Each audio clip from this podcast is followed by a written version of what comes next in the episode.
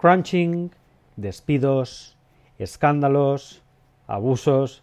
Este es el panorama que nos ha deparado la industria de los videojuegos de los últimos años y hoy tengo un invitado especial que nos lo va a contar de primera mano. Frogmación Podcast. Capítulo 96. El estado actual de la industria de los videojuegos en 2024.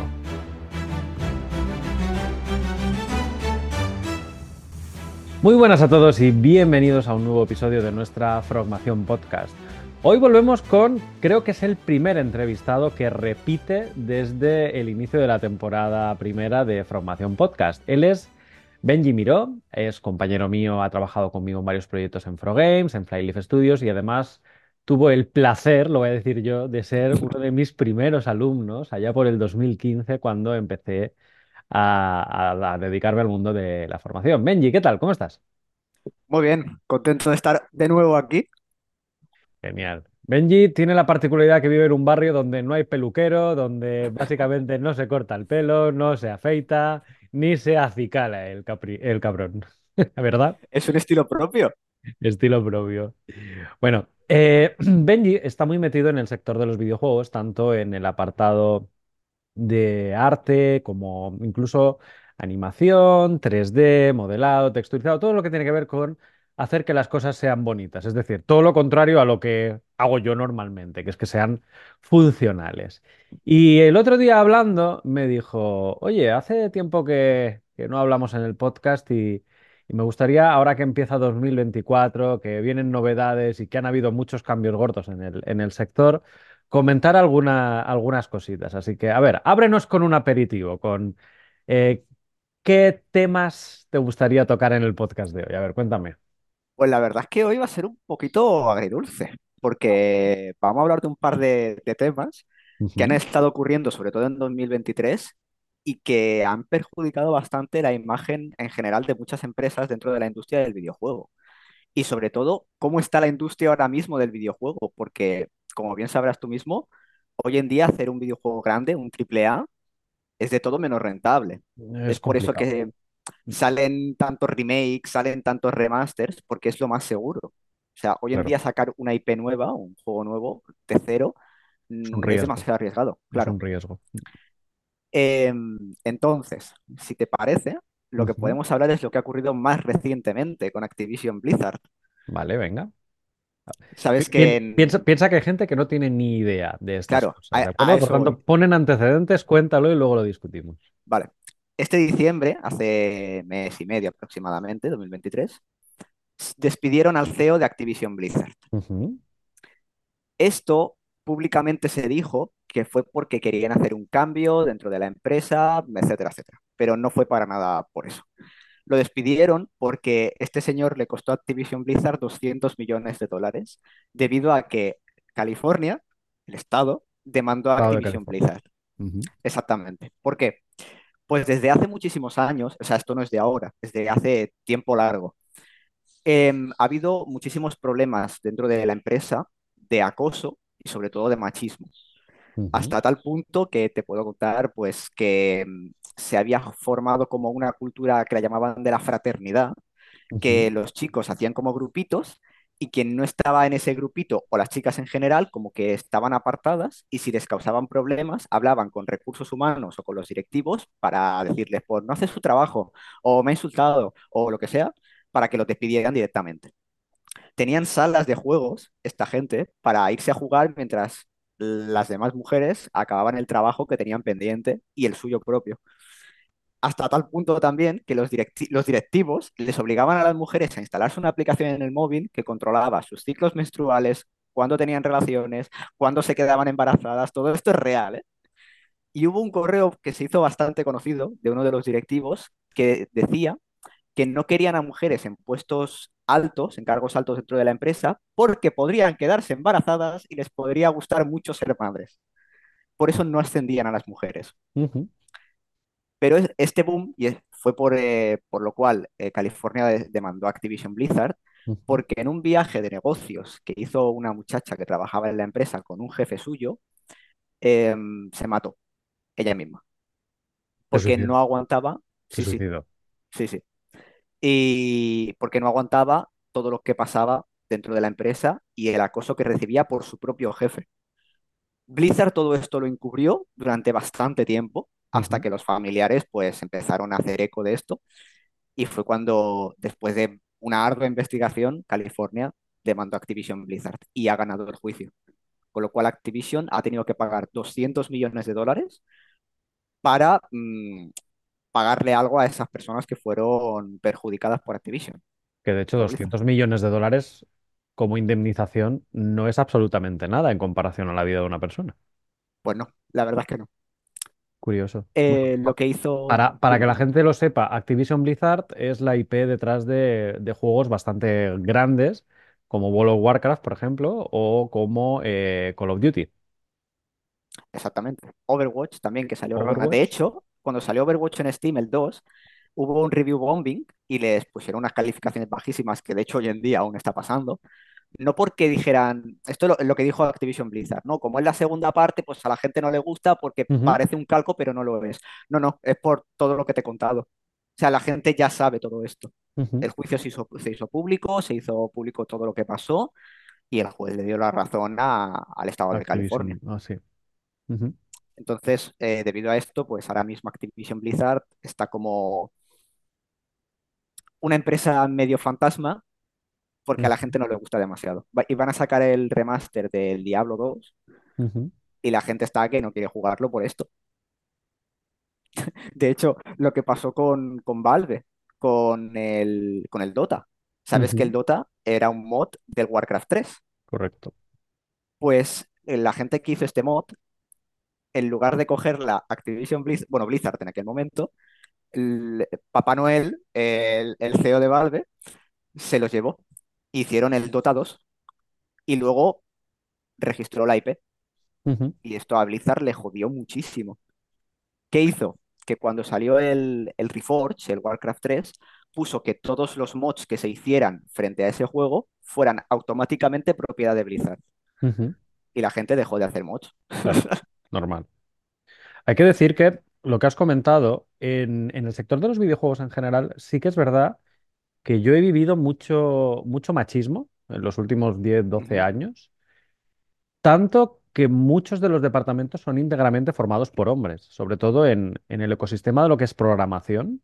Sí. Es raro encontrarte una mujer programadora. A ver, te la puedes encontrar, pero el 90 y muchos por ciento que me he encontrado son siempre programadores hombres. No suele ser así en los departamentos, por ejemplo, de arte. En arte suele estar bastante mejor balanceado, pero sí que es verdad que, por ejemplo, artistas líder, eh, mujeres, no conozco ninguna. De todos los estudios con los que he currado, todos los líderes de, de arte, todos son hombres. Y, Yo, y lo lo mismo en marketing. En Yo, yo marketing sí, sí que conozco, suele haber yo, más mujeres, pero también líderes o CMOs, so- todos los que conozco son hombres. La, una, bueno, una de las directoras artísticas de, de Magic Media es, es una mujer, Ujú, Ajá. Bueno, Magic Media, pero no hay más, recordemos que es, que es la empresa donde curras tú. efectivamente. Exacto, vale. Guay. eh, bueno, guay, no, no guay porque la noticia no es muy, muy, muy, muy, muy bonita de dar, pero sí que bueno, para estar informados por lo menos de lo que ocurre en el, en el mundo de Activision Blizzard, sí que vale la Aquí pena viene, comentarlo. aquí viene la pregunta. ¿Tú sabiendo esto consumirías a partir de ahora algo de Blizzard o dejarías de hacerlo? Uf, eh, hostia, yo creo que no podría dejar de hacerlo. O sea, yo seguiría jugando, claro. Y si te dijera que pasó exactamente lo mismo en Ubisoft, Ah, tal cual, lo mismo, porque además tengo, tengo muchos amigos en, en esas empresas. En Ubisoft tengo varios conocidos. pues en Ubisoft pasó lo mismo. Lo Sí, que pasa es que lo han escondido muy bien. Es que, a ver, es como el, dicho este, ¿no? De por un perro que maté me llamaron mataperros, ¿no? Em, estoy de acuerdo que son temas que no deben encubrirse, pero también estoy... No toda la empresa tiene la culpa o no todos los empleados tienen la culpa. Piensa que yendo un poco más allá, si dejas de consumir sus productos, la empresa baja, si la empresa baja, los empleados se marchan, eh, están en la calle. Igual no es un problema por un empleado de 25 o 30 años, pero los que yo conozco seniors de 50 55 años y difícilmente volverán a ser contratados por otra empresa con el mismo caché que tenían en un Ubisoft o en un Activision Blizzard, ¿no? Y si te dijera que en Ubisoft los directivos, la gente que pone la pasta, es- estaba perfectamente consciente de esto, que recibieron quejas a mansalva y su respuesta fue, bueno, mientras saquen el trabajo, que hagan con lo que quieran. A ver, todos sabemos que en los videojuegos ha habido crunching desde el inicio de los tiempos, ¿no? Y que Gracias al Bellotas. del crunching a lo que has comentado tú, la línea es muy fina. La línea es muy fina. Entonces, claro, ¿es un ecosistema sano? No. De hecho, eh, yo conozco mucha gente que ilusionada entra en el sector de los videojuegos y al cabo de año y medio, dos años, marcha totalmente frustrada, quemada de ver la realidad detrás de, de un estudio de videojuegos, detrás de todo este ecosistema, detrás de, de las, e- de las horas extras y del ecosistema un poco tóxico, lo podríamos llamar, que, que estás comentando, ¿no? Entonces, siempre ha sido así, o desde que yo tengo conocimiento o trato con estas empresas, siempre ha sido así. No hasta tal límite como el que comentabas tú, ¿no? De acoso sexual y demás, pero eh, es un ecosistema durito, durito. Y ya no es solo esto, es que esto ha pasado desde siempre prácticamente. Sí, sí, Y sí, de, es lo que y te de digo. hecho, en España está PlayStation Talents, que Mm. PlayStation Talents, eh, ya, esto ya lo hago más, no como hablar mal, sino como un aviso a todo el mundo que se quiere meter ahí. No lo hagáis. Es el infierno en la tierra. PlayStation Talents, me voy a explicar, ¿vale? Mejor, Em, mejor. sí, eh, te dan un año, tú publicas un proyecto, ¿vale? Sacas una idea, sacas una demo X y tú la publicas en PlayStation Talents. Te la pueden coger o no. Si te la cogen, te dan un espacio de trabajo, te dan las herramientas de PlayStation para poder integrarlo a lo que es la consola, Los SDKs. sí, y te daban en su momento em, marketing valorado en 150.000 euros. Pero ese marketing era básicamente publicaciones en redes sociales. ¿Dónde está la trampa? Que tú puedes valorarlo como a ti te dé la gana. Tú puedes decir que un tweet de PlayStation está valorado en 150 mil dólares. ¿Qué pasa? Que todo el mundo que ha pasado por PlayStation Talents opina exactamente lo mismo. No reciben ningún tipo de apoyo, no reciben ningún tipo de ayuda. La gente que se encarga del proyecto venía una vez a la semana, en pandemia ya mm, ni eso. Y decía, ¿qué? ¿Cómo va? Bien, ¿cuál es el siguiente paso? Este, muy bien, venga, hasta la semana que viene. No recibían apoyo, mm, tenían dudas y no se les apoyaba de ninguna manera. y les metían muchísima prisa para sacar el proyecto. Ellos lo que querían es que la gente sacara el proyecto directamente. Da igual que estuviera roto, da igual que no funcionara, da igual. Lo que querían era esa publicidad de esta gente ha estado con nosotros, ha sacado este proyecto. Pero aquí el problema reside en que PlayStation Talents está como apoyada por un estudio medio externo, que es propio suyo, que no recuerdo el nombre, pero la mayoría de los trabajos que se publica cada año de PlayStation Talents, el 90% son proyectos de este mini estudio, que es gente contratada por Sony directamente, bueno, por. PlayStation. Y solo un 10% apenas son proyectos que salen de la gente como tal. El problema aquí reside en que todos estos proyectos, todos, incluidos los de este estudio, se les atribuye a gente que ha estado formando parte de PlayStation Talents. Es como si yo monto una empresa y digo, esto es para enseñar a la gente a hacer un videojuego. Saco yo cuatro juegos, yo, y digo, esto lo ha hecho gente que ha estado con nosotros aprendiendo. ¿Habéis visto qué calidad? Claro, Ya, es un engaño, básicamente. ya, ya, ya, ya. ya. No, y bueno, recordemos que esto lo sabes porque tú has participado en un proyecto que estuvo en PlayStation Talent, ¿verdad? Efectivamente, Entonces, yo por eso estuve allí. tienes. Y, y, la y las cosas que decía la gente encargada eran locuras, como, mm, es que el proyecto tiene que salir, pues vamos a necesitar un poquito más. ¿Trabajáis aparte de esto? Sí, pues a lo mejor deberías dejar tu trabajo y centrarte en esto. Y ya, ¿y cómo vivo? Y cosas como mm, buscad a gente para colaborar con vosotros que no tenga ni pareja ni tenga trabajo, porque así le puede dedicar todo el tiempo posible. O sea, Vamos, a- vamos en la misma línea que lo anterior, ¿eh? Sí, sí. ¿Te fijas que todo con cadena? Joder, que vaya, vaya perlitas en el sector, macho. No, no, eh, esto no es, no es nada, no te preocupes. Madre mía, madre mía. A ver, ¿a- ¿alguna otra noticia, por lo menos que no sea tan mala? Pues mira, hace no mucho se catalogó a Electronic Arts como la peor empresa de videojuegos del mundo. Hostia. Claro, la gente dice, coño, es que saca buenos juegos. O sea, Sí. los Sims son de Electronic Arts. Los Battlefront, bueno, a lo mejor Battlefront es un poquito mal ejemplo. Los Battlefield son de DICE, que DICE es de Electronic Arts. En su día, Bullfrog, eh, Hospital, Theme Park World, era de Electronic Arts. ¿no? Todos los juegos de deporte son de Electronic Arts. Todos los juegos de deporte son de Electronic Arts. Los Need for Speed, los... Hasta, eh, hasta el Burnout, CEO de Unity de hasta hace tres meses era de Electronic Arts. está en todas partes. Bueno, pues lamentablemente Electronic Arts sí que es una empresa bastante horrible. No por el hecho de que haya metido micropagos desde hace unos años en todos y cada uno de los juegos y haya literalmente destrozado franquicias, sino por los cierres de los estudios que ha hecho. Y son estudios que o están cerrados, y es una pena brutal, o están prácticamente muertos debido a la gestión de Electronic Arts. Eh, bueno, Electronic Arts compró Bullfrog, la empresa del Bellotas, de Peter Molyneux.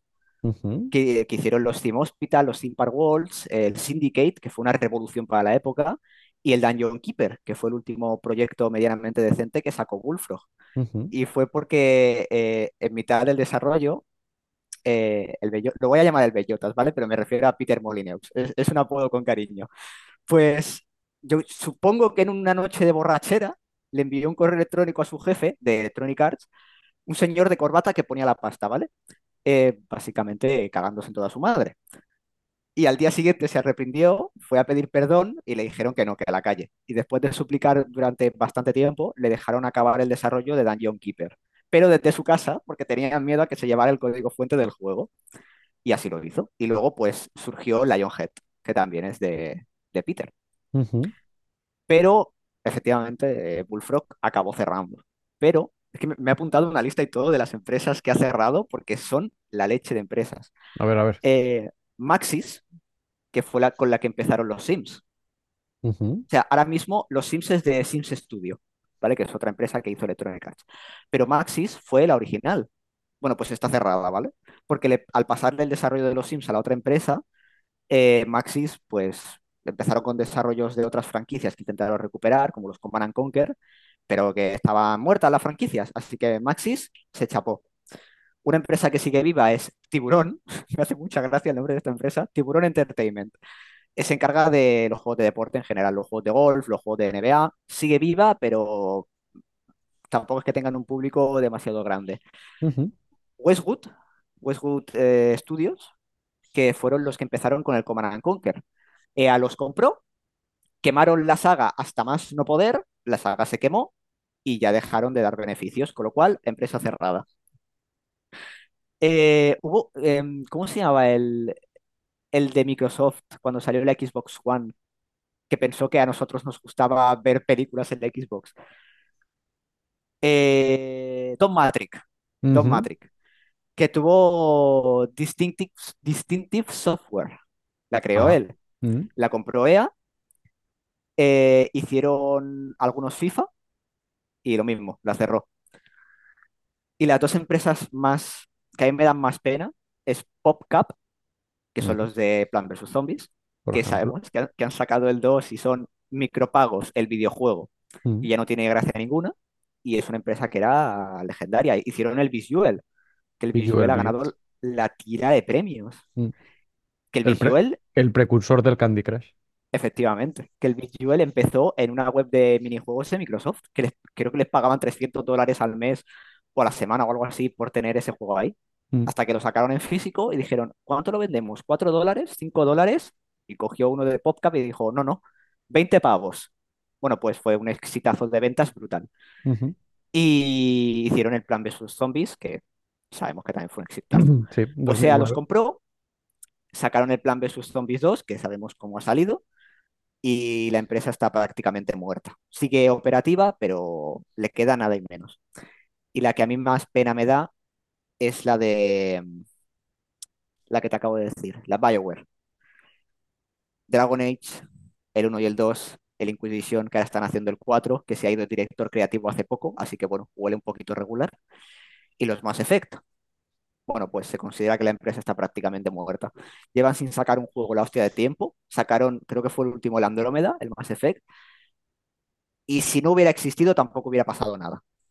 O sea, era, era, era un poco una caca. Y ahora están con el Dragon Age 4. A mí me da un poco de pena, porque los Dragon Age a mí me gustan muchísimo. Y echaba de menos un, un clásico RPG. Desde que salió el Baldur's Gate le he echado una barbaridad de horas, precisamente porque echo de menos los Dragon Age. Pero el 4 huele un poquito regular. Está más centrado en el combate que en lo, en lo que es el rol en sí. Ajá. Entonces, huele como a un The Witcher mal hecho. Uf. No tiene muy buena pinta, la verdad. ¿Y qué ha pasado con toda esta gente de estos estudios? ¿Alguna idea? Pues se, se han tenido que ir buscando otras cosas. Eh, Infinity Ward, los que trabajaban allí, los di- directivos, hicieron otra empresa que no me acuerdo cómo se llama, que creo que te lo conté hace poco, que los echaron por insubordinación. Pues hicieron otra empresa. No me acuerdo cómo se llama y creo que están haciendo eh, algún juego de disparos que no es el Call of Duty, pero no sabría decirte cuál es. Y otros se metieron a, a Tiburón, porque es una fusión de dos empresas, a hacer juegos de deporte, y otros se metieron en DICE, Battlefield, básicamente. Pero bueno, que todos y cada uno de ellos han quedado sin trabajo ahora cuando han cerrado la mayoría de estas. Es un poco a lo Elon Musk, a la calle y ya buscaré la vida. Wow. Es durete. Y esto a, a Electronic Arts se la suda, porque ellos lo que quieren es números. Que de hecho, ¿sabes lo que ha pasado en China? Que est- estaban por prohibir las loot boxes en todos los juegos, ¿Ah, sí? pero en plan ilegal, totalmente. Sacó una, como unas medidas, porque en China hay restricciones con los videojuegos bastante gordas. Bueno, en China hay lo- restricciones por todo. a los menores solo se les deja jugar los fines de semana una hora al día. Es Ajá. decir, viernes, sábado y domingo, una hora. O sea, Ujú. y luego, cuando son adultos, es, hay muchos jóvenes que se hacen adictos a los videojuegos por esto, porque piensa que los menores prácticamente, desde que se levantan hasta que se van a dormir, hacen cosas, tanto estudios como actividades extraescolares, et- etcétera, etcétera. Pues se vuelve, se acaban volviendo adictos por esto y el, creo que era el, el 80% de la población en China juega a juegos de móviles. O sea, de 8 de cada 10 chinos, si tú les preguntas, ¿juegas con el móvil? Te va a decir que sí. Y por eso se factura tanto en China. Antiguamente se decía que era porque el precio era menor en según qué micropagos. No, no, es porque hay más gente. Ya está. Más gente que juega en general. En España creo que tocamos a una persona por cada 14 chinos. Una locura así. Y en comparación, creo que ni un 1% de España gasta dinero en juegos de móviles. Sí, O sea, es un 0, algo. Sí.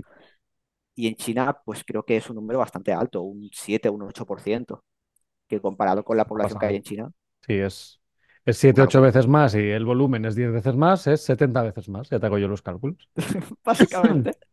Entonces, eh, puso una restricción, hace- bueno, varias restricciones. Puso que no podían existir juegos que fueran puramente multijugador, acá Fortnite, acá PUBG, acá Apex, sino que tenían que tener algún tipo de modo un jugador contra la IA o cosas así.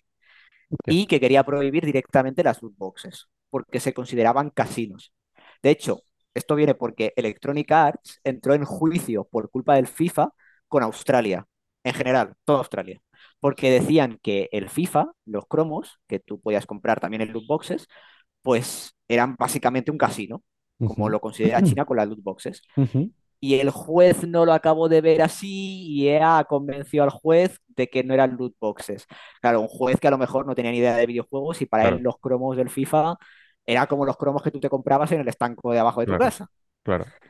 Y no se prohibió el FIFA, pero todo lo demás sí. Bueno, pues China quería prohibir todas las loot boxes, consideraba que eran casinos. Sigue al aire esa ley, aún no se ha llegado a un veredicto en general, pero yo personalmente espero que se ilegalice totalmente. Para mí son casinos. Y hay un streamer muy famoso de habla inglesa, que es británico de hecho, que él reconoció que es adicto y es ludópata. Y que por el estilo de vida que lleva se lo puede permitir y que por eso no va a hacer nada al respecto. Es que hay clips suyos jugando al Counter-Strike y en mitad de una partida minimizar, irse a Steam, abrir una caja y luego seguir jugando. Pero en mitad de la partida, ¿eh? O sea, locuras. No, no ver ni lo que le ha tocado, solo abrirla. Sí, O sí, sí. sea, eh, A ver, la, Esto lo hemos comentado alguna vez en el podcast, que es la liberación de dopamina en el cerebro. eh, la podemos conseguir de muchas formas. Una es comer chocolate, tener relaciones sexuales, ver a alguien que hace años que no vemos o tener una recompensa que no te esperas. Y el ejemplo clásico es el casino, donde hasta que los dados no se paran o hasta que la máquina no para de girar no tienes una recompensa. Y el equivalente en los videojuegos es lo que tú comentabas, una caja que tú has comprado, no sabes qué hay dentro y tienes esa necesidad de abrirla solo por saber que te va a tocar algo. Da igual lo que haya dentro, pero tienes esa necesidad de, ay, he abierto una caja. La probabilidad de... ¿Sabes que todo esto empezó con el estudio que hizo eh, el señor Skinner? No el de Sí, los claro, Simpson, ¿eh? sí, claro. No, La caja de Skinner. la caja de Skinner, el de la rata dentro de la jaula que aprendía a darle al interruptor para que le cayera el, la pipa de, de calabaza o de, o de lo que fuera. Yo, yo lo leí con palomas, pero básicamente era eso. Ponían una Mm, palanquita en una caja con una paloma y cada vez que le daba, pues salía comida. ¿Qué pasa? Que la paloma se, se saciaba y ya no quería más y dejaba de darle a la palanca. Correcto. Bueno, pues ¿qué pasa si en lugar de todas las veces es un 50%? ¿Y Mm, qué pasa si en lugar de un 50 es un 10? Y así sucesivamente, que mm. le da más veces. Pues lo mismo son las loot boxes. Exacto. Lo mismo, lo mismo. Exactamente lo mismo. ¿Tú qué opinas? ¿Para ti debería ilegalizar la China? A ver, es que China, para empezar, es un mercado que hay que comprenderlo, porque China es un sitio que incluso para salir del propio país necesitas hacer un papeleo brutal, ¿sabes?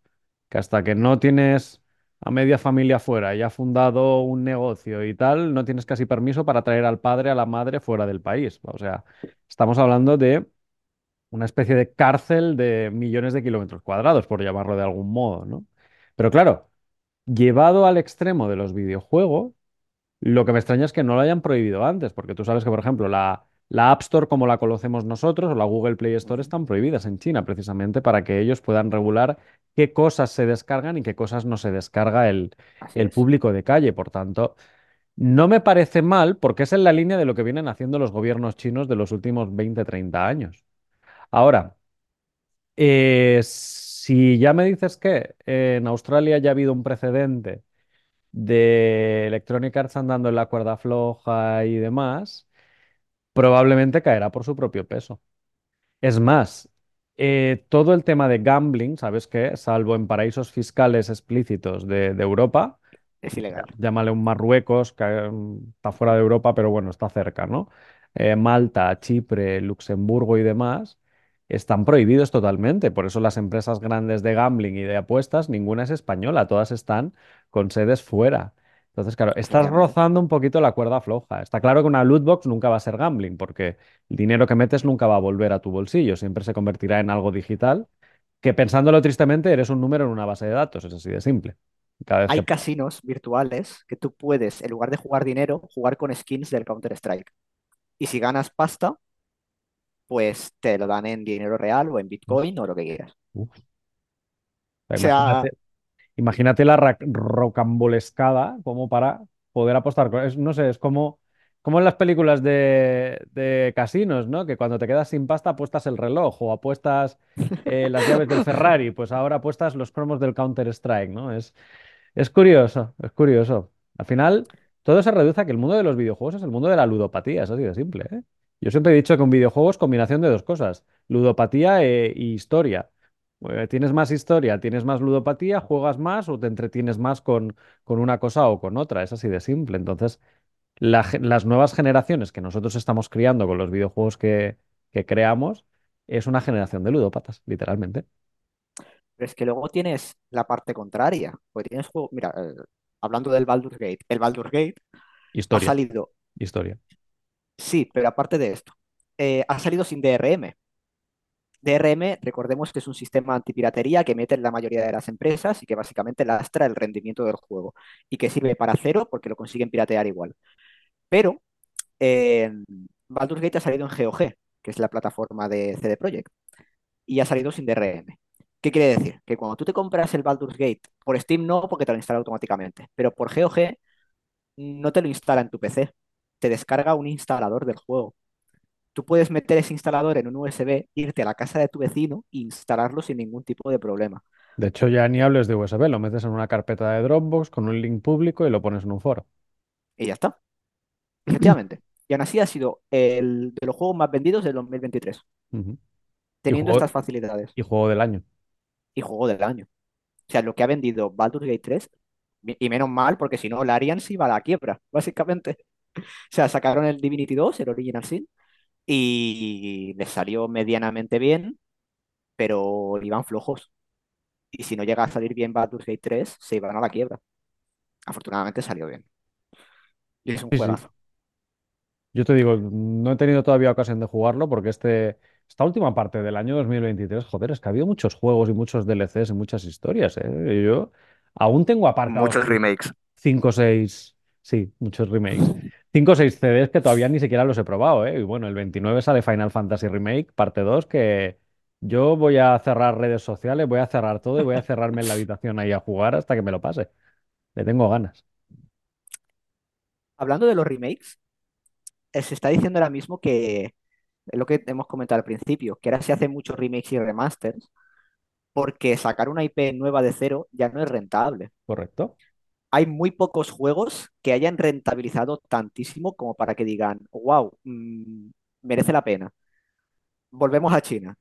Hay un juego free to play de en China, no me acuerdo cómo se llama, es más de, de nicho. Bueno, de nicho.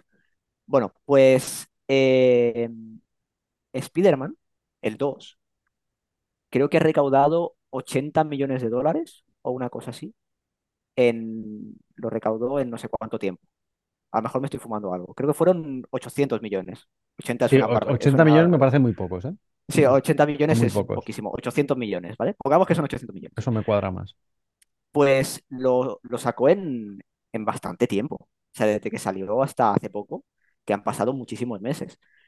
Bueno, pues hay un juego free to play en, en China, que es más tipo Oriente chino, costumbres chinas y tal, ya sabes cómo son. Bueno, pues esos 800 millones de dólares los hizo en dos meses, siendo free to play. Bueno, es el caso de Pokémon Go, el de Clash of Clans o el de mm, Candy Crush. Fueron los tres juegos en llegar al mil millones de dólares, un poquito más que 800 millones, en menos de 500 días. O sea, son los tres casos Claro, de éxito más grandes de toda la historia. es cierto que estos son cosas puntuales y que Sí, sí, tú sí. ahora mismo sacas un juego no es así, lo normal. Tú sacas ahora un free to play y te comen los mocos. claro, pero aquí viene la cosa, son cosas especiales. Mm. Vale, vamos a las cosas especiales que salen en forma de triple A. The Last of Us 2, God of War Ragnarok, costaron cada uno 200 y pico millones de dólares. O sea, es mucha pasta. Mm. Y no sacaron tanto para rentabilizarlo. No llegaron al billón, pero ni de lejos. No.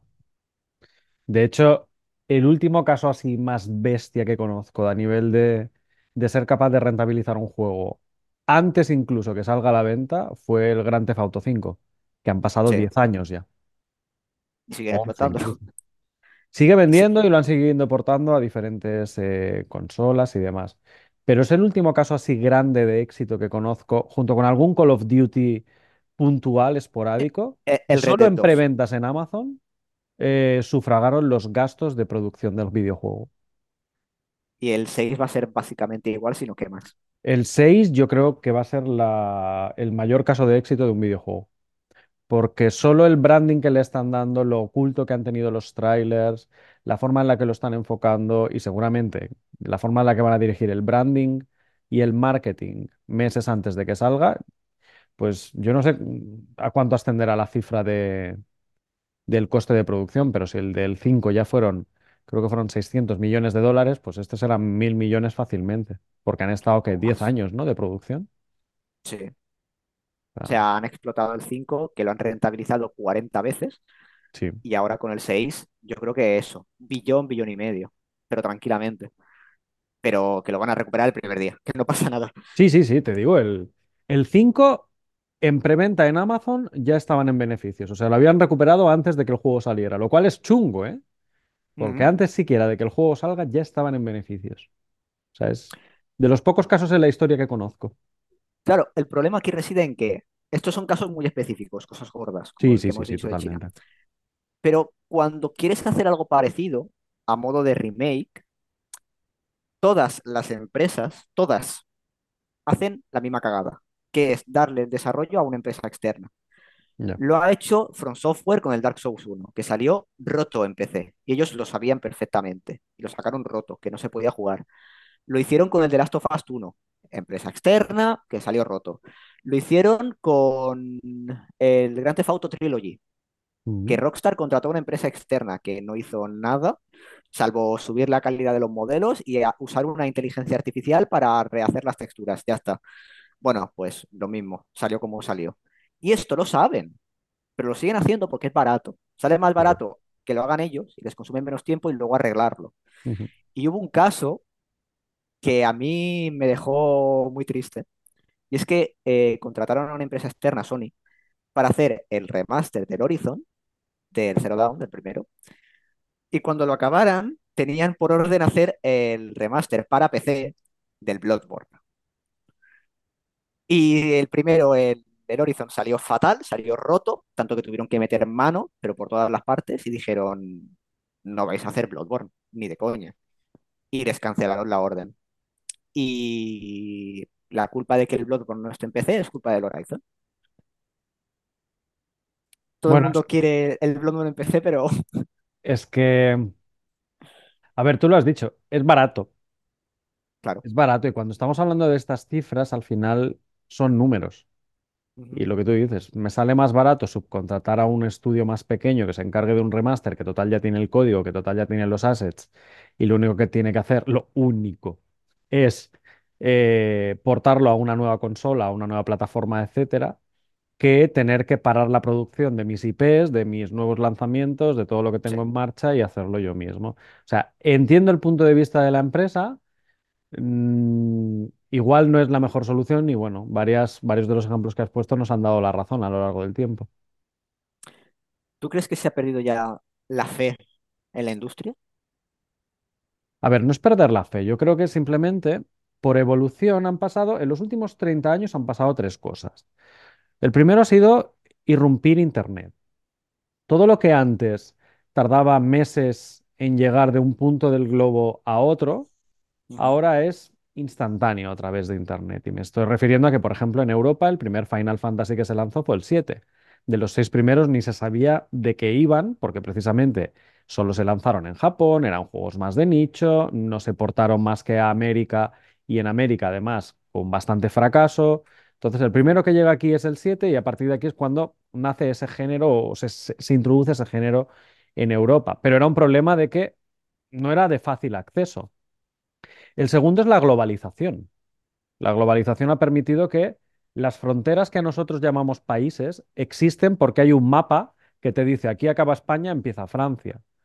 Pero como tal, españoles hay en todo el mundo, franceses hay en todo el mundo, mm, ingleses hay en todo el mundo. Por tanto, esa globalización hace muy difícil identificar qué pertenece a una nación y qué pertenece a otra, más que esas barreras o la justicia o el dinero si es que utilizas un tipo de moneda u otra. Claro, eso significa que con la globalización y con Internet todo está disponible en todos lados. Y eso nos lleva a la consecuencia. La consecuencia es el consumismo. Igual antes, pues comprabas un juego cada dos meses.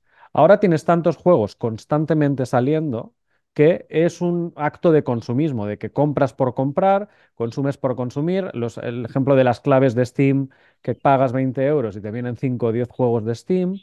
Eh, claro, es muy difícil poder mantener así un negocio porque piensa que lo que antes era, vamos a lanzar un juegazo cada mes y uno se lo repartía Sony, el otro Konami, el otro Square, el otro Ubisoft, ahora es que todos los estudios están sacando cada mes o cada semana incluso juegos que apuntan a ser cosas interesantes.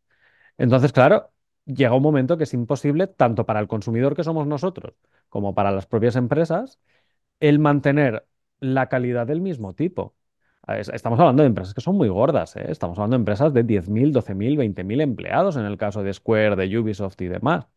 No son empresitas pequeñas. Aquí eh, se podría comparar casi casi a un Inditex aquí en España, ¿no? O hablar de la franquicia del Corte Inglés o hablar de todos los empleados del Mercadona, hablar de una de estas empresas. Entonces, claro, estamos lanzando o están lanzando a tal ritmo desenfrenado en todos los lados del mundo y con bajo impacto de penetración debido a la globalización, que yo creo que es que es una consecuencia directa de hacia dónde tendemos. Pero ojo, esto que te comento es algo que ya llevamos viendo no solo en el sector de los videojuegos. Eh, la información, cuando tú ahora quieres saber algo, ¿qué es lo primero que haces para saberlo? Buscarlo en Google. Búscalo en Google. Antiguamente, pues querías saber algo, pues tenías dos opciones. O ir a una biblioteca a informarte en una cosa que se llaman libros, o si era una noticia, tener que ir a comprar el periódico del día o poner la tele y te informabas cuando aquello hablaba de ese tema. Si no, no tenías ni puñetera idea. ¿Cuánto hubiera, cuánto hubiéramos tardado en enterarnos del escándalo que has comentado de, de Activision Blizzard hace 30 años? Pues probablemente no nos hubiéramos enterado en la puta No, vida. Porque no, hubiera tenido que llegar desde California hasta aquí y que haber sido lo suficientemente noticiable como siquiera para aparecer en un periódico. A día de hoy, cuando te enteras? Ipso facto. Pues es exactamente lo mismo llevado al mundo de los videojuegos. Yo creo que sí que se ha perdido un poco la fe No, la fe yo creo que no. No. A ver, yo creo que... Viendo a los estudios a los que yo doy clase de Unity, la fe no la han perdido. O sea, mí. no me refiero a los estudios, sino la gente, los consumidores. Mm. A ver, no sé, eh, te voy a poner un ejemplo, que esto lo hablé en el, en el podcast hace unas semanas. Salieron a la par Lies of P, Sí. eh, el último Assassins, Mirage. El eh, Mirage ese, y el Lords of the Fallen 2, Sí, a la vez. sí, sí. Bueno, Lords of the Fallen 2, yo he jugado dos horas y es una puta mierda de juego. Una puta mierda de juego. Doy fe. O sea, el uno era malo, que era malo. El game design era muy malo. El primer jefe con el escudo, que tenías que hacer el subnormal para ponerte detrás y darle con la espada, eso no es divertido. Y recordemos que un juego es para divertir. Pero es que yo no sé para qué coño sacan el 2, donde el propio tutorial ya en sí es una puta mierda. Literalmente. Y lo de los dos mundos, que es bastante Y lo injusto de los porque... dos, mira, lo de los mundos te los, los dos mundos te lo salvo. Porque a nivel de game design es algo innovador. No, no lo Es es. El Constantine de la Play 2 ya lo en tenía. un Souls-like. Es innovador. Bueno, No es innovador del todo, porque es equivalente a las dos vidas que tenías en Sekiro, solo que en Sekiro no cambias de mundo. Pero bueno, bueno. es innovador, en el sentido de que tienes un mundo diferente donde hay otras características y otra forma de jugar. Vale, bien. Assassin's Creed, tres cuartos de lo mismo. Assassin's Creed Mirage, yo siento que estoy jugando al uno, al original, en el mismo pueblo, con el mismo estilo, con los mismos assets y con las mismas misiones, casi casi, y no me aporta absolutamente nada. Nada. Cero. De hecho, ni lo he terminado. Y Lies of P, que es totalmente innovador, diferente, una IP nueva, eh, una historia interesante, el tratamiento de la narrativa, el tratamiento de la música, el tratamiento de lo que ocurre y de cómo va evolucionando un personaje llano en principio como es Pinocho. Yo para mí este juego ha sido una obra maestra, ha sido una sorpresa que te Sí.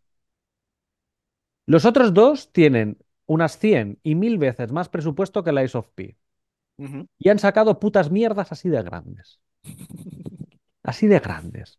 Entonces, claro, perder la fe no es perder la fe, es que claro, si tú esperas algo que estaba a este nivel y te lo entregan a este, es una decepción, pero es que como esté bajo los suelos, ya apaga y vámonos. Apaga y vámonos. Que es lo que me estoy encontrando yo últimamente en el sector de los videojuegos. ¿Tú crees que el marketing lo están enfocando demasiado a lo que son promesas vacías? Sea, hay un, hay un término que es inglés que es el, el vaporware, que es básicamente, pues este juego va a tener todo esto y al Ven- final, vender humo. básicamente. A ver, ¿quién hace los trailers de los videojuegos? Lo sabes, ¿no? A ver, los trailers en sí, quien graba todo eso es la gente que está en el motor, No, o sea, los desarrolladores, como que no. no. Fíjate ¿eh? que en todos los anuncios de videojuegos abajo pone el contenido real puede diferir del visto Sí, en... porque lo hacen empresas de cine. Subcontratan estudios de Hollywood. Los mismos que te hacen Infinity War la película, los mismos que te venden Spider-Man Multiverso, son los que en base a concepts y en base a ideas montan una película. Entonces, ten bien en cuenta que cuando te venden un tráiler te están vendiendo lo que un estudio de videojuegos no, lo que un estudio de cine intuye que va a ser el juego. Y ninguno o muy pocos traen gameplay real. Muy pocos. Entonces, claro, tú estás comprando una película, pero tú, o sea, te están vendiendo una película, pero tú compras un videojuego. Entonces, eso es la diferencia. O sea, el marketing está para crear hype. Y te digo, los últimos que has visto probablemente en la tele son todos ellos creados por subcontratas de Hollywood, de Universal Studios, de Hollywood y demás. No lo hacen los estudios de videojuegos. Pero es eso, o sea, es Vaporware, te están vendiendo un producto. Mira lo que pasó con The Day Before. Bueno, lo de Day Before no, no tiene nombre. Cuéntalo para- por si la gente no lo sabe. Bueno, pues este diciembre pasado salió un videojuego que fue el que estaba en el top 1 de la lista de deseados de todo Cristo en Steam, que era básicamente un, un juego de mundo abierto, un MMO, multijugador masivo, de zombies. Tú estás en una ciudad y lootear, sobrevivir, matar zombies, tienes tu base, que puedes dejar los recursos ahí, bla, bla, bla. ¿Qué pasa? Que este juego se anunció en 2021 y cuando se anunció dijeron que llevaban ya tres años de desarrollo y dijeron que saldría oficialmente para principios de 2022. Bueno, pues en 2022 sufrió su primer retraso de varios. Dijeron que iban a pulirlo un poco, tal cual. Eh, luego hubo otro retraso más, dos meses después, diciendo que querían migrar todo el proyecto entero a Unreal, Unreal 5. Iban a tardar, creo que dijeron, ocho meses. Migrar un proyecto que, según lo que enseñaron, estaba prácticamente terminado desde cero a un motor nuevo, en ocho meses es difícil que lo hagas, ¿eh? Pero bueno, la gente decía, no, esta gente es espectacular, porque enseñaron cinemáticas, cinemáticas de pasabas con el coche por el sembrado y se veía el barro que se pegaba a las ruedas del coche, se veía el barro rebotar, eh, y luego las físicas, te ponías a pegarte tiros en una tienda y todo lo de la tienda volaba y se destruía. Pero luego, después de esos ocho meses de migración, tuvieron otro retraso más, y la página de Steam de The Day Before desapareció y dijeron que habían tenido una demanda porque alguien había registrado el nombre de The Day Before y ellos no lo habían hecho todavía. Y esto, como sabrás, no tiene ningún tipo de sentido, porque No. lo primero que haces es registrar la IP antes de empezar a hacer nada. Mm. Y ellos no lo habían hecho. Extraño. Pero bueno, se les perdonó. Pues al final, eh, el juego sufrió otro retraso más hasta marzo-abril de 2023, aproximadamente para que la gente no se les echara al cuello, sacaron otro tráiler que era todo gameplay. Lo más emocionante que pasa en el tráiler es que le pegas un tiro a dos zombies. Ya está. El resto es un walking simulator vacío y sin ningún tipo de gracia, ¿vale? La gente ya empezaba a decir, "Mm, esto no es lo que nos han enseñado, pero bueno, vamos a darle un voto de confianza porque el juego es la hostia. Y llegamos al, creo que fue el 3 de diciembre de 2023. El juego salió plagado de bugs, el mundo estaba completamente vacío, apenas había uno o dos zombies que te encontrabas por la calle y que era una castaña. De hecho, hubo un youtuber que cogió todas las armaduras del juego, cascos, chalecos antibalas y demás, se los probó, se disparó a sí mismo para ver qué resistencia ofrecían. Bueno, pues no había ninguna diferencia. A pesar de que la armadura te decía, ¿tienes más resistencia a las balas o a los ataques de los zombies? No, no. O sea, ni eso. ¿Qué pasa? Que todos, todos los assets del juego, la ciudad entera, los zombies, las animaciones, los modelos en 3D que hay en general, eh, y hasta los menús, son assets comprados de la Store de Unreal. Y hay assets, como el de la ciudad, que salió en 2022. Mi pregunta es, ¿cómo se pudo anunciar en 2021 diciendo que llevaba tres años de desarrollo cuando el asset de la ciudad donde ocurre el juego salió en 2022? Porque no tenían nada, lo que te digo. Probablemente tenían un, un buen artista o subcontrataron un buen estudio de, de cine Para los que, les- que le hicieran el tráiler, crearon el hype suficiente y a partir de ahí dijeron, hostia, que esto da pasta, vamos a ver si hacemos el juego. Y les salió rana. Porque además, no lo has contado, pero muchos de esos empleados se han quejado del trato que recibieron, del crunch y, de- y demás para Sí. poder sacar el juego. Y les pusieron multas también si no entregaban un trabajo de calidad. y multadas de 2.000 pavos, ¿eh? O sea, más que su sueldo eran prácticamente. Exacto. Y sufrió muchísimo crunch y que les pasó lo mismo que una empresa de, de Mallorca hace muchos años, que es Tracknarion. Mm. Cambiaron la idea del juego tres o cuatro veces. Y de hecho, hubo un desarrollador que dijo en una entrevista que se enteró que estaba haciendo un MMO porque vio una entrevista de su jefe, Sí, sí. pero que no sabía qué hacía. Tracknarion, creo recordar que empezaron a crear su juego para PlayStation 2, creo Sí, recordar, y que salió ya casi casi, o sea, estaba listo ya casi casi cuando se anunció PlayStation 4, para que os hagáis una idea del lapso temporal entre la concepción y el lanzamiento. más de 10 años prácticamente, ¿no? Sí, sí, sí, sí. Y fue por esos cambios de idea. Claro, con esto me refiero a que pienso, al menos también hablo por mí, que los consumidores han perdido bastante la fe por el hecho de que casi todos son remakes o remasters que salen como salen y luego sale un proyecto que tiene una pintaza brutal y pasa esto. Sumado a lo que pasó hace muchos años con franquicias como Fable, como los Theme Park, eh, los Theme Hospital, bueno, el Bellotas. Todo esto fue culpa del Bellotas. Fue el que fundó Bullfrog en primera instancia, la que compró EA. Que este, que este señor, a mí me hace mucha gracia contarlo. Se hizo, sacó pasta porque tenía una empresa de exportación de frijoles. Y sacó pasta por esto. Fundó Bullfrog. Sacaron Theme Hospital, Park World, el, el Keeper, sacó el, eh, creo que fue el Godus, Ujú. simulador de Dios que hizo. Creo que fue el Godus. Y EA los compró. Luego pasó lo del Dungeon Keeper que te he contado y se piró. Fundó Lionhead. Y en Lionhead surgieron los Fable. Y ahí la gente empezó a mirarlo regular. O sea, Peter Molyneux, para la gente que no lo conozca, era la hostia en su época. Era un O sea, tú, semidios. era un semidios. O sea, el Hidetaka Miyazaki ahora, pues Mm. el Peter Molyneux de la época. Todo el mundo lo conocía y era un referente. Pues cuando salieron los Fable, cuando fue a salir el uno empezó a dar pues mentirijillas aquí y allí. No, es que en Fable te vas a poder casar, vas a poder tener hijos. Si te matan, vas a poder controlar a tu hijo para poder vengarte. Nah. Eh, vas a poder plantar árboles con bellotas, por eso lo llaman el bellotas, ¿vale? Y vas a poder llegar años después del juego y ver que la bellota se ha transformado en un árbol. Bueno, pues también mentira. Y así, pues una detrás de la otra.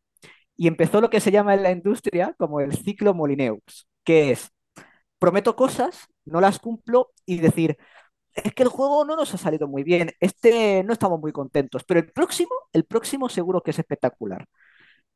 Fue a salir el Fable 2. Te vas a poder casar, vas a poder tener hijos, ah, va a tener multijugador. Sí, pero de la manera más simple posible. Eh, todos los árboles del juego van a ser completamente diferentes. Ni de coña. Y luego fue a sacar el Fable 3, pero la gente ya estaba hasta los cojones de él. Salió el Black and White, que el Black and White es otro simulador de Dios, y dijo, vas a poder hacer zoom hasta una manzana que vas a poder ver el gusano de la manzana. Salió hasta en un tráiler esto. Bueno, pues luego no. Esto va a estar conectado a un servidor que va a medir el sistema meteorológico de donde tú vives y va a poder saber el tiempo que hace en tu zona y, y va a ser ese tiempo dentro del juego. Ni de coña. O sea, fumadas, una detrás de la otra. Ahora, Eh, lo que has comentado de la manzana, ahora con Unity 6 es muy fácil de hacer, por cierto.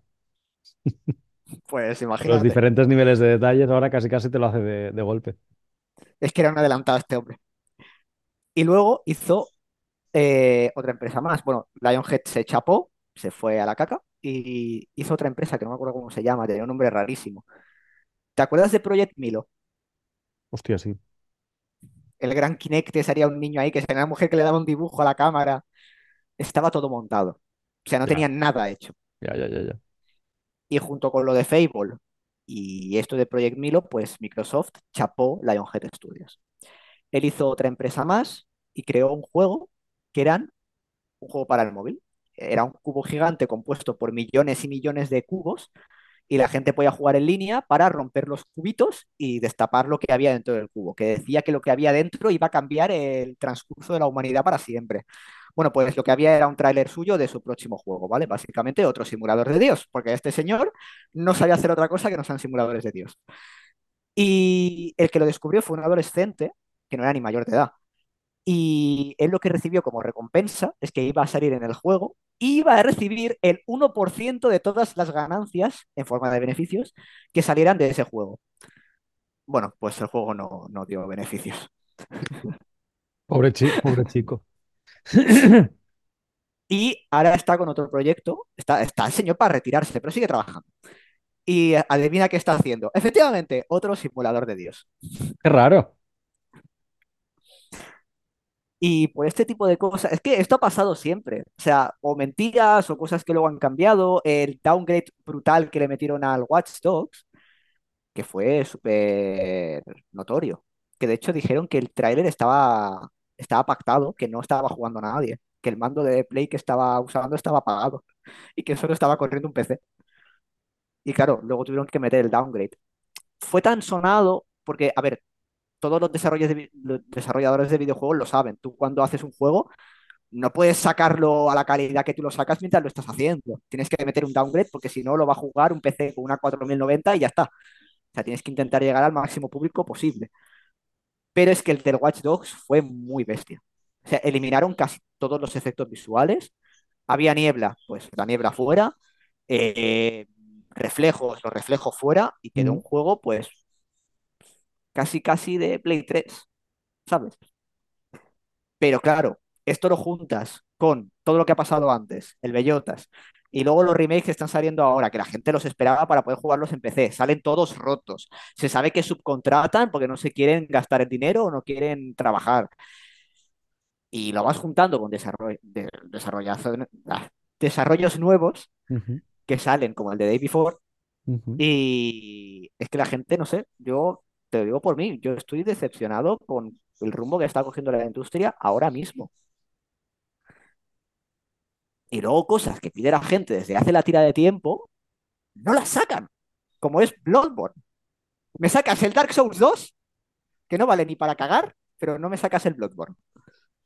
Me sacas el God of War 1, el de 2010 el 2018, Bueno, cuatro años más tarde o tres años más tarde, y no me sacas el Ragnarok. No me parece bien.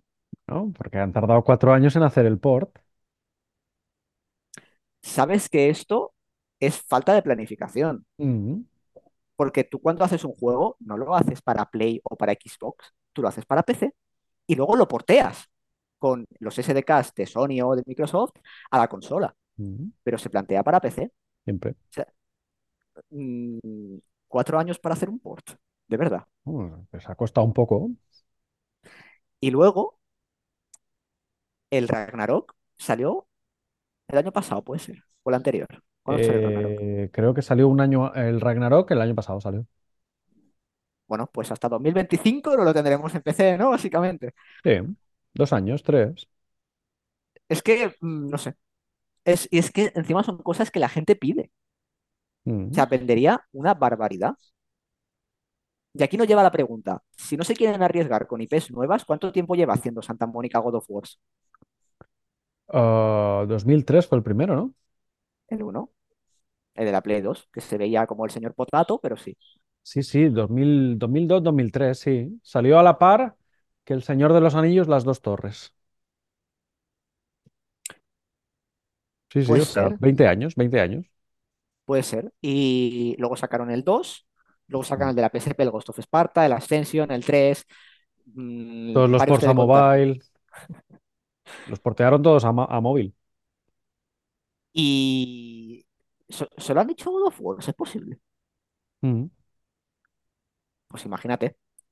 Entonces, eh, ya se habla que van a sacar uno ambientado en Egipto, pero tema aparte, sabiendo que la gente los pide tanto, o sea, si retrasaran el desarrollo de, por ejemplo, si hubieran retrasado el de del Ragnarok y antes de sacarlo en Play, lo hubieran sacado en Play y en PC, es que Ya, pero bueno, lo sacan primero en Play por el tipo de contrato que tienen con Sony, Claro, esa es la cosa. Claro. ¿Tú, tuviste, Igual que Bloodborne o igual que, que Horizon, todo esto son IPs de Sony. claro, pero solo es una exclusividad temporal. Correcto. Acuérdate el Final Fantasy VII Remake, el primer año solo en Sony, luego ya salió para PC, pero el primer año Claro. solo en Play 4. Tuviste el, creo que fue el E3, el E3, em, de 2015. Hostia, refrescame porque ha llovido un poco, ¿eh? La, la conferencia de Sony consistió en hablar de... Fue el año que salió el Battlefront, el de Star Wars. Pues la conferencia de Sony consistió en hablar de juegos que iban a salir ya en otras consolas y se sabía, pero el Assassin's Creed Syndicate, que también salió en ese año, va, va a tener misiones especiales que solo van a estar en PlayStation. Correcto, una, Contenido nuevo en... ¿Cómo? Una misión Una especial. misión, solo. el del espantapájaros. Correcto. De... Luego, Batman lo mismo. Eh, Destiny, nuevo contenido solo en PlayStation, ¿eh? La conferencia fue eso, contenido exclusivo de juegos que ya habían salido y Destiny 1, que ya la gente lo había olvi- olvidado. Pues la conferencia fue básicamente esto. Y fue el meme de, me he comprado una Xbox, pero ¿cómo eres tan tonto de comprarte una Xbox? Ahí no están las misiones del espantapájaros, ¿cómo se te ocurre? Mm, Sony en la Play 3 se consideró que ganó la, la generación porque Microsoft la cagó vastísimamente, pero no la debería haber ganado. Y con la Play 4, más o menos lo mismo. Pero es que siguen igual. Joyas como el Demon Souls solo están en Play 5, no están en PC, Correcto.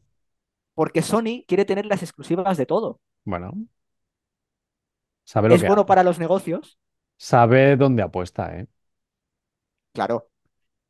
Sony intentó comprar varias veces From Software y varias veces le dijeron que no.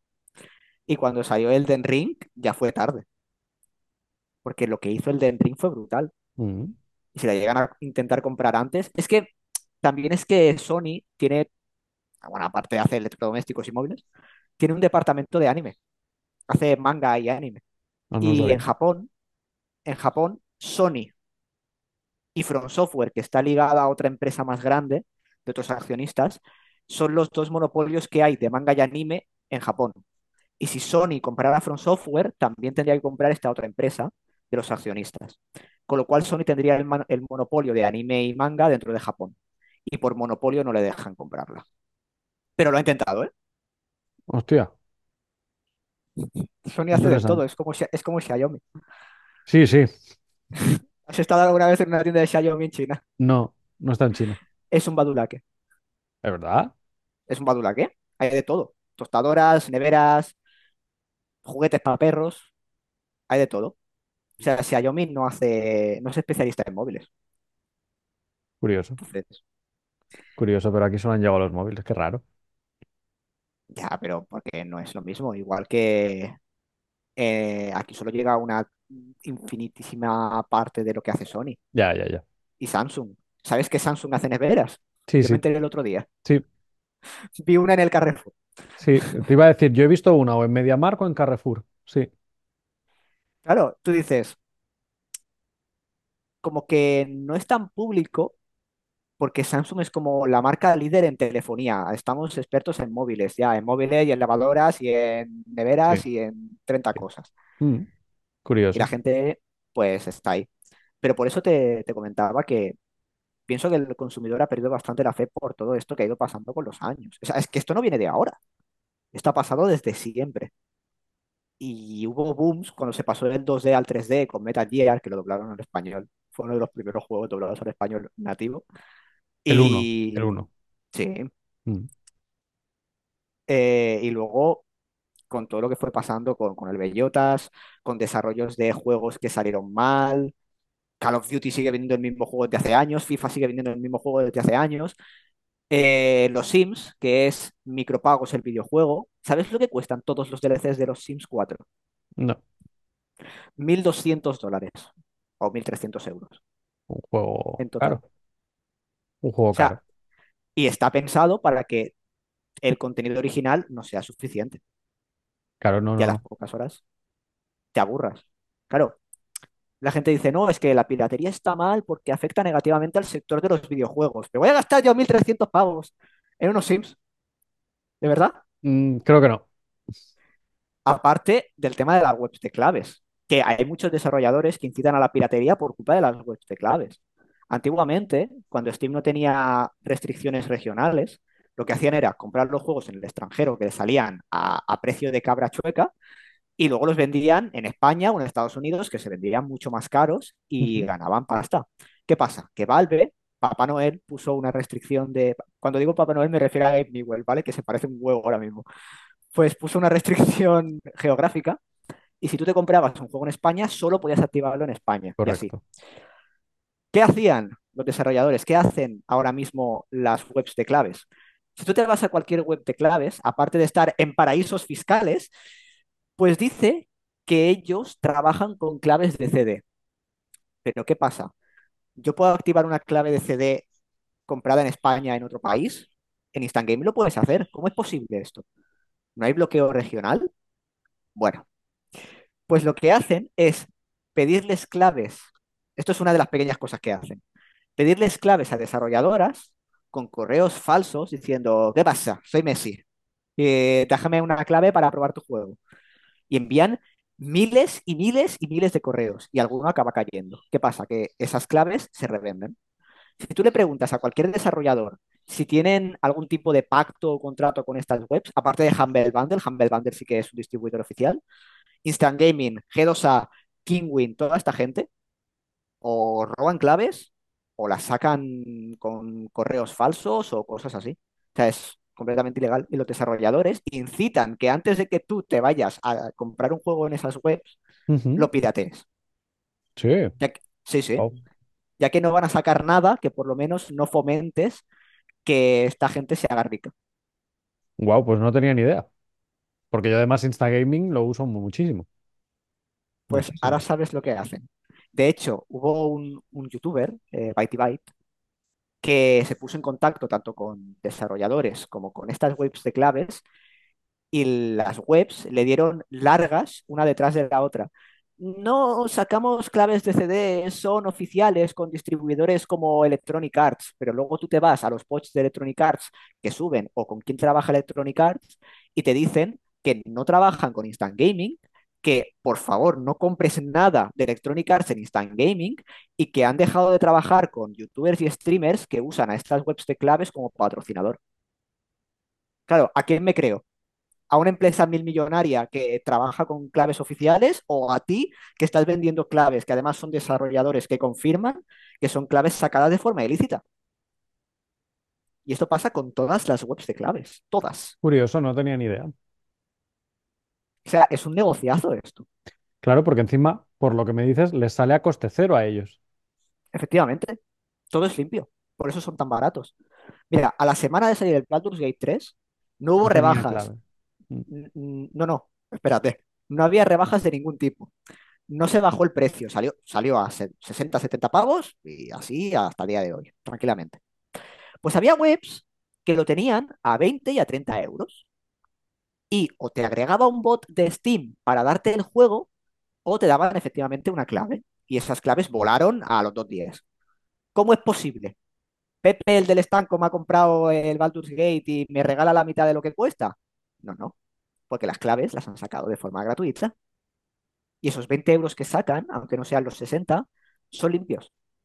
Claro. Se, se mueven millones. Sí, sí, sí, sí. Se mueve una pasta brutal. Pero es un negocio que es completamente ilegal. Pero al estar en un paraíso fiscal, pues como los gachas, no pasa nada.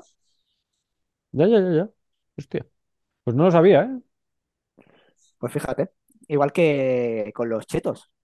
El negocio de los chetos es también algo que mueve mucha pasta. El de la, los ganchitos. Los cheats, los trucos, tío. el- Yo te digo para que lo expliques, porque hay gente que no se entera, tío.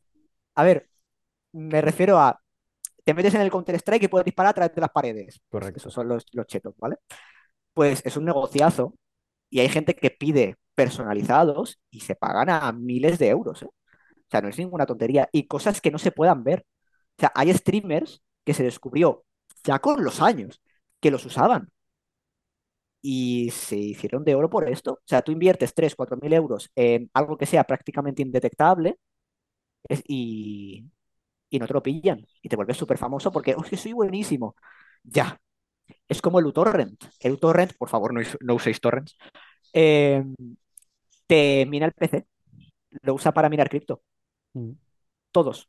¿Qué pasa? Que cuando el PC te va lento y dices, ¿qué está pasando? Y abres el administrador de tareas, el uTorrent deja de minar Hostia, y se hace indetectable. qué grande. Hay que Qué tener el administrador dice. de tareas abierto todo el rato. Por ejemplo, eh, salvo que el administrador de tareas eh, mm, consume recursos y no pocos. Eh, y hay sistemas antipiratería, acá DRM, acá el que usa el Valorant, que te pide acceso completo a tu PC. Sabes que eso es ilegal, porque va en contra de la ley de protección de datos. correcto. Pero aún así, pues la gente lo acepta y ya está. Cuando salió Google Chrome, el navegador, eh, los términos y condiciones que tenían eran básicamente lo mismo. Full acceso a todo lo que tú hacías, donde estabas, las cosas que comprabas, todos tus datos. Y lo tuvieron que modificar porque era ilegal en todos los países. Ilegalísimo. Pero es que es, es una locura, tío. O sea, es, aparte de ser un negociazo, y es, es difícil de detectar si están bien hechos y hay gente que gana una pasta. Nintendo, siempre, siempre es- está el meme de que Nintendo pone demandas a cascoporro. ¿Será verdad? ¿Será mentira? Sí, pero aparte de eso, tuvo dos hackers. Bueno, hubo, fue- uno fue un grupo y otro fue un hacker individual, que eran un francés, un chino y un canadiense, que el canadiense se llamaba Bowser. Suena, suena a chiste, ¿eh? Sí, Suena a ¿eh? de chiste. Pues lo que pasó fue un chiste. Y pirateaban, pues, consolas de Nintendo, pirateaban juegos y tal, y sacaron mucha pasta. Bueno, pues el chino y el francés consiguieron librarse, se escaparon de donde estaban, pero pillaron al canadiense, al Bowser, y le metieron tres años de cárcel y una multa creo que fue de dos millones de pavos. Y el francés está en desaparecido, pero a veces mete mensajitos como, seguro que Nintendo tiene una foto mía en la oficina. Y locuras así. Pues hubo un hacker, que no me acuerdo cómo se llamaba, que Nintendo literalmente se obsesionó con él, porque descubrió un exploit en la Switch. Un exploit es un fallo de seguridad, básicamente. Y no lo vendió, no pirateó nada, o sea, no hizo nada ilegal, simplemente lo descubrió. Y Nintendo se obsesionó con él hasta el punto de que quería mandarle abogados para que se lo encontraran por la calle, pues, pues casualidad, y que alabaran su trabajo y le dijeran, hostia, qué guay has hecho esto, ¿no? Pero a lo mejor te puede llevar esto a ir a la cárcel.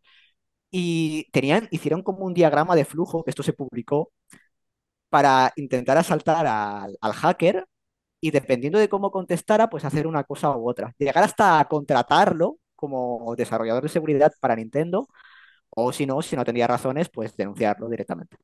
Que no había hecho nada ilegal, solo había descubierto un exploit, o sea, no había pirateado ni nada. Pero bueno, Nintendo. Bueno, aquí en de... España tenemos el caso de, del Melenas, ¿no? Del Chema Alonso, que es ex hacker y ahora es el jefe de seguridad de Telefónica Movistar. Y en Mallorca había una tienda, Infocoste, que yo conocía al dueño, Matías se llamaba. Y era una tienda de piratería. Pero en plan, voy a abrir una tienda de piratería, a piratearlo todo. Y pirateaba juegos de Nintendo. ¿Qué, qué hizo Nintendo? Demandarla y la chaparon. Nintendo ha, ha puesto mil demandas, bueno, mil son pocas, por temas de piratería, por temas de exploits y cosas así, que es entendible. Pero también ha mandado órdenes de cese y desista a cosas que eran proyectos gratuitos que hacían fans, que no eran sin ánimo de lucro, mods, y de hecho un uno de los torneos más importantes del mundo de Smash Bros. también lo cerró porque le dio la gana. Dijeron, no, es que estaban usando un mod que mejoraba el rendimiento y eso no puede ser. ¿Qué más te da? No había premio en metálico, no había nada, era publicidad gratis para ti, para el juego. O sea, por favor. Pero Nintendo es que son japoneses. Va muy de esta manera. Entonces, Nintendo, lo que se dice que ponen mil millones de demandas es completamente cierto. Bueno, ¿no has visto, no has visto la película de Tetris que está disponible en Apple TV? sí, O sea, es literalmente la historia de, de los orígenes de Nintendo, de cuando intentaron, bueno, intentaron, ¿no? Cuando compraron el Tetris. Todo lo que sí. tiene que moverse el tío para conseguir una licencia válida del Tetris para. Nintendo. O sea, es que es brutal. Es brutal. Nin- Nintendo empezó haciendo móviles, ¿eh? Sí. Y luego se pasó al negocio de los videojuegos. Y PlayStation, de hecho, para mí PlayStation como empezó fue una estrategia de marketing, fue una obra maestra lo que Sí, hicieron. Sí, Porque los kits de desarrollo, claro, en ese momento era Sega y Nintendo. claro, Nintendo era para los niños pequeños, Sega para los adolescentes. correcto. PlayStation se fue a por los adultos. En lugar de, papá, déjame dinero para comprarme una Play, te la compras siendo adulto y ya está. Por eso los juegos eran más para adultos más violentos, cosas así. Y tuvo varias estrategias. Lo primero que hizo fue el kit de desarrollo de PlayStation, aparte de que era en C y era súper fácil de usar, lo regalaba como si fueran caramelos. Y Sega y Nintendo mm, te los daban a regañadientes. Pero PlayStation lo hizo, súper accesible.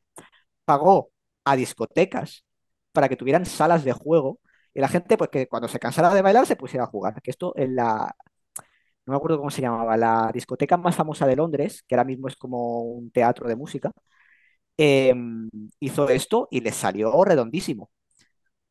Y luego también financiaban cosas de deportes de riesgo. Lo que hace ahora Red Bull con eh, Tony Alcón patina mogollón, pues lo, hace- lo hacía en antiguamente PlayStation. Y también se iba a festivales de música de jóvenes y daba flyers específicamente de cartón para repartirlos entre la gente. ¿Por qué he recalcado específicamente de cartón? Porque dentro había un CD, ¿no? No, no. ¿Sabes qué se puede hacer con el cartón en un festival de música? ¿qué se puede hacer? Ah, unos, hicieron aposta por eso. Unos canutos. Sí, sí, y les funcionó que te cagas. La consecuencia, pues que se hizo un sitio en el mercado y ahora PlayStation, Sony es de las empresas más grandes del mundo. Sí. Fue una obra maestra lo que hicieron. Y, y Valve más o menos lo mismo. Bueno, Valve, Gabe Newell tuvo mucha suerte, porque él estuvo trabajando 13 años en Microsoft y le gustaban mucho los videojuegos, su favorito era Doom, y hizo como un sistema para portear Doom a Windows, que hizo un anuncio en, eh, Bill Gates, que salió hoy con la escopetilla del Doom diciendo, estos juegos cada vez son más realistas. Y hizo un port Gabe Newell. Pues con la pasta que sacó de todo eso, fundó Valve. Y el que trabajaba en Doom, eh, Cormac, se llamaba John Cormac, John John. McCormack o algo así, Sí. pues le- literalmente le regaló el motor del Quake. Un motor que valía, pero cientos de miles de dólares, se lo regaló. Y hicieron el Half-Life. Fue un exitazo de ventas.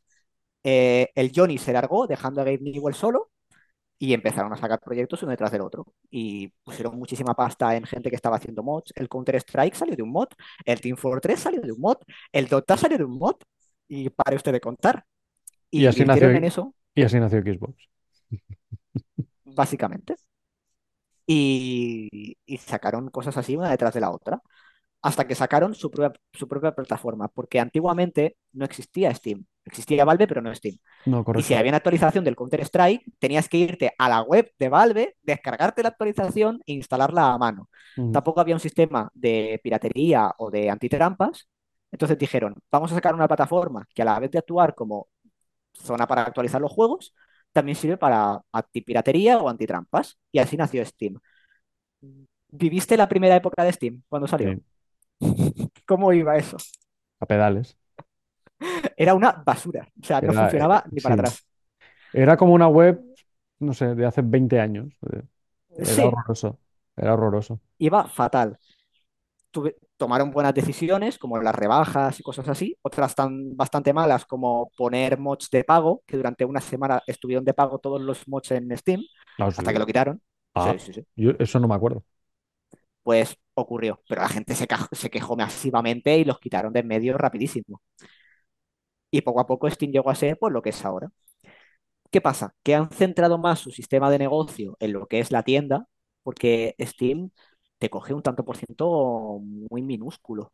Bueno, un 30-40, ¿eh? Bueno, no es tanto. Comparado a lo que te ofrecen otras empresas, Coño, es casi la mitad. ahí está, el casi. Otras empresas ni eso. ¿Quieres sacar un juego en PlayStation?